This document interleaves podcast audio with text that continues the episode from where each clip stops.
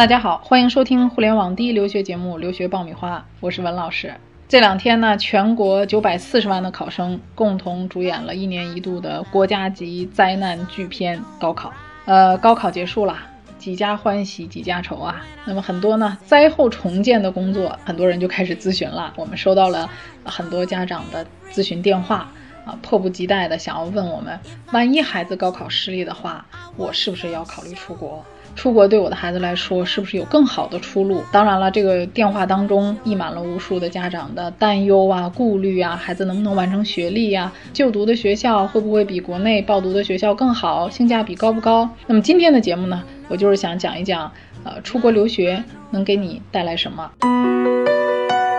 你还在为选校焦虑？你还在为文书苦恼？爆米花留学工作室二零一八年申请开始招生，从业十年以上的留学导师全程亲自办理，贴身指导，帮你成功迈入国外名校。联系我们，请关注微信公众号“留学爆米花”。获取留学资讯，免费留学答疑，收听专属于你的留学公开课，大家都可以关注微信公众号“留学爆米花”。今天这期节目呢，听起来好像有点鸡汤啊，我们好像也很少讲这种比较鸡汤的节目。但是在呃高考的这个结束的时间里呢，我觉得还是有必要给大家聊一聊这个问题的，因为很多家长都问啊。那么我这期节目呢，可能对这些正在焦虑纠结中的家长和学生们呢，可能会有一些启发。我经常能看到家长带着孩子来呢咨询的时候呢，很多家长都在跟我抱怨孩子学习成绩不好，学习习惯不好，让他很失望啊，在学校里面啊，孩子也是破罐子破摔，呃等等吧。孩子呢在旁边呢，基本上也是不说话。呃，家长问到最后说：“那你说你自己怎么想的？你自己是想读什么学校啊？你想读什么专业呀？”孩子基本上就没有什么想法啊，或者就是我也不太知道，我也不太了解。呃，一看就是父母打压的挺厉害的。我觉得孩子在很大一部分情况下是缺乏自信的。那么出国其实很大一部分程度上是能够增强孩子的自信心。我觉得自信在一个人成长的过程当中是非常关键的一个成功因素。呃，很多家长可能都忽略了这个问题，或者说不知道怎么给孩子建立自信。呃，我以前有一个学生在国内的时候，就是我说到的啊，在这种家长的失望中。啊，还有这个焦虑中出国的，他在国内的时候呢，家长觉得这孩子再怎么学，可能在班级里也不会是一个特别好的学生。呃，在大多数人眼中评判的标准里，他不是一个好学生。他出国之后呢，家长把他送到了一个在美国中部的学校啊，在科罗拉多州那个地方中国人特别少啊。然后他去了之后呢，学校的呃老师啊、校长啊、同学就非常欢迎他啊。他当时就一下子就觉得自信心爆棚啊，觉得这么热情的对待我，呃，我之前的前科没有任何人知道，他一下子就放松了。他跟我说，他说我得到的第一份最珍贵的礼物在这里就是自信。呃，因为他从小就是被打压的，他觉得在别人眼中他已经是挂了牌的了，就是学习不好的学生。呃，但是到了学校之后呢，他身上很多呃小的特点，比如说他特别喜欢骑单车啊啊，然后学校老师说哇，你会骑单车太好了，我们正好有一个单车俱乐部，你可以参加我们的单车俱乐部。呃，然后这个孩子呢，呃，会玩滑板，哎，然后学校就说啊，你这个滑板不错，哎，就同学就非常喜欢你。呃，然后他在学校呢，其实。在咱们中国学生来讲，他的数学不算非常好，啊，但是国外的数学课呢，相对来讲会比较简单。他有一次上数学课的时候呢，老师就写了一道题，就是四分之三减掉六分之一啊，这个题都是我们小学的题，但是他在上中学啊，还在问这个题，他就很快就做出来了，很快就举手，然后老师看他这么快就得出了答案，当时就是惊为天人啊，说这个学生你简直就是数学天才呀，然后同学也抱来了羡慕的、惊讶的眼光。然后这个学生瞬间就自信心爆棚，他觉得，哎呀，这个数学原来是这么简单的啊！我可能还真的是有点小天分。然后老师又开始培养他，然后他就代表学校去参加数学比赛啊，最后他还去参加了泉州的数学比赛。然后这个孩子因为在这些方面得到了很多的鼓励，哎，所以他的成绩呢就一路上升了。国外的教育里面呢，他不认为你每一项都会做得好，他只是去挑你最强的那个地方。他的教育方式就是。在你最强的地方做得好的时候，你就已经可以得到足够的鼓励了，你就能够得到一种自信，不一定样样都好。那么他的教育也是分层式的教育，比如说他的数学有不同的难度啊，他的呃艺术课程里面你可以选择自己喜欢的课程，那么体育也可以选择你自己喜欢的课程，都可以选择你最擅长的。那么这些我们在中国可能认为并不是最有用的，在他们来说都是正常的课程。那么我们可能要花课外的时间，我我上课外班，我去学个钢琴的，或者我去学个这个萨克斯的。可能你在学校里面正常的课程你就可以来学，那么一部分程度上就满足了学生他的这种兴趣爱好，也提高了他的自信心。这里是互联网第一留学咨询分享节目《留学爆米花》，欢迎继续收听哦。第二个呢，我觉得是实践。可能在我们国内的这个课程里呢，更多的还是考试做题，啊，实践这个词呢，貌似好像都是在大学，可能本科都不见得有太多实践的机会。可能实践这个词，我们往往跟工作联系到一起，就是我只有在工作当中，我才能有实践的机会，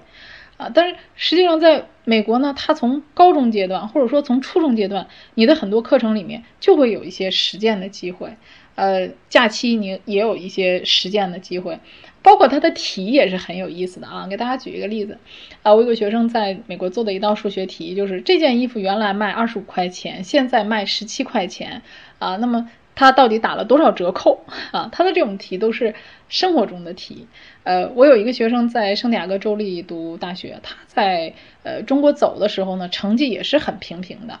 呃，那圣地亚哥州立大学呢，它也不是那个排名特别靠前的，也得一百以后了，将近两百的学校了。那么他到这个学校以后呢，他学商科，呃，然后他就无意中发现呢，哎，这个学校的国际贸易专业其实是非常出色的，这给了他一个惊喜。然后他在学校的这个呃丰富的商业环境下呢，哎，他就对创业呀萌发了这个兴趣。然后他就在同学里面组建了一个创业小组啊，学校呢就给他们呃搞了这么一个实践活动。啊，在创业的里边呢，就是给大家一个公司啊，帮助一个小公司啊扭亏为盈，怎么设计一个方案啊，能够让他们呃做什么样的产品，做什么样的宣传和什么样的商业计划啊，然后来说服这个呃将要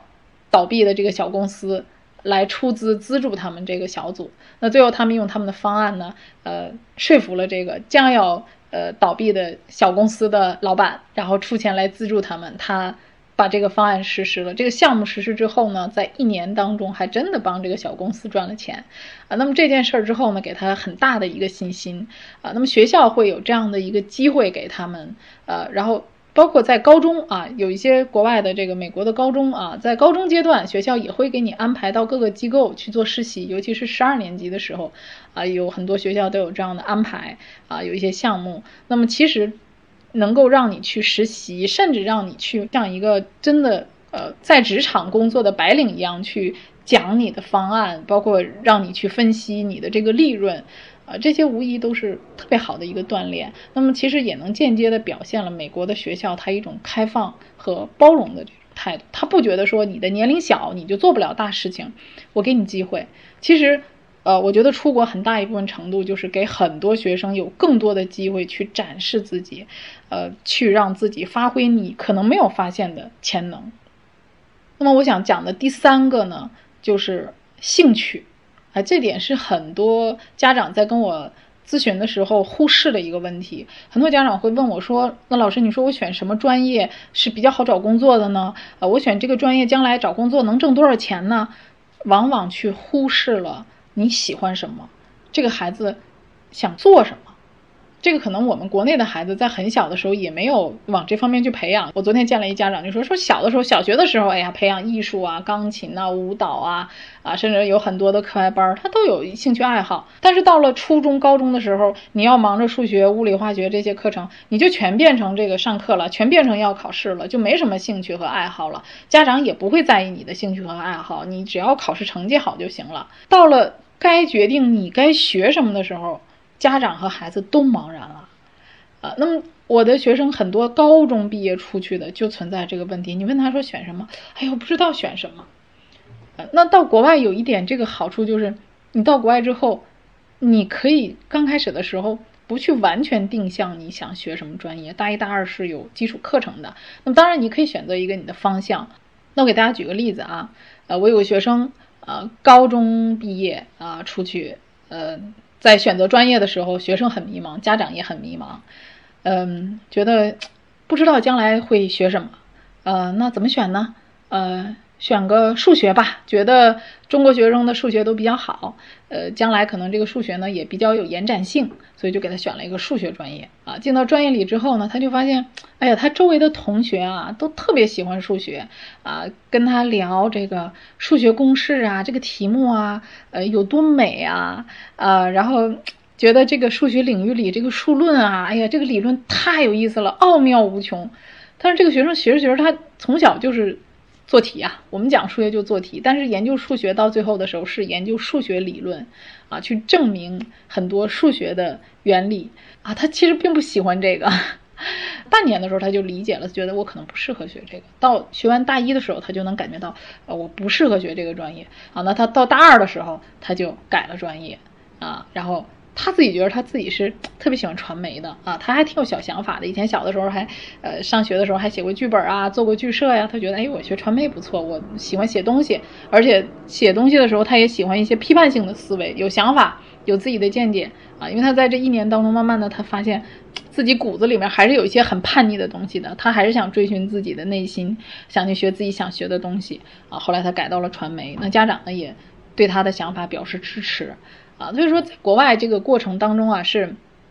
不断的在认识自己，不断的在调整的一个过程。呃，那么美国的学校也是允许换专业的，而且学校还鼓励你自己选修一些你感兴趣的课程。就像我刚才数学的这个学生，他其实在大一的时候，他是选修了一些啊。文学啊，还有歌剧啊这些选修课的，那么也是在他选修了这些课程之后，他发现他其实真的是很喜欢这些专业。所以说，在美国大一和大二是一个尝试的阶段，你不断的去呃。摸索，不断的去考虑自己到底适合什么，然后学校给你很多的机会去转学也好，还是去换专业也好，学校都是支持的。那这个跟国内说，我莫名其妙的我申请了一个我非常不了解的专业，进到大学之后学了两三年，我发现我不喜欢，但是想改的时候已经改不了了。那么在国内换专业是很难的，所以说在国外呢是有一个机会啊，能够让你了解到自己的兴趣，更清楚的了解和认识自己的一个过程。最后一点呢，我觉得在国外留学能得到的东西其实非常多的啊。那么大家可以有机会呢去听我在喜马拉雅的那个直播，每周四的八点到九点，我可能就这个问题呢可以跟大家做更深入的、更全面的一个沟通。那我觉得。我刚才说的这些点，不一定是到国外留学才能得到这些东西，也不是说你到了国外就一定能得到我说的自信呐、啊兴趣啊，你想得到的这些实践的机会，这个也不一定啊。那么中国的教育在成长，国外的教育也各有不同啊。那么不管你选择哪条路，在中国上学也好，在国外留学也好，只要你选择这条路，能够让你不断的认清自己，不断的完善自己，让明天的你比今天的你做得更好。那么我觉得这条路就是对的。好，那今天的节目呢就聊到这儿啊，欢迎大家呃关注我们的微信公众号“留学爆米花”，我们下期再见。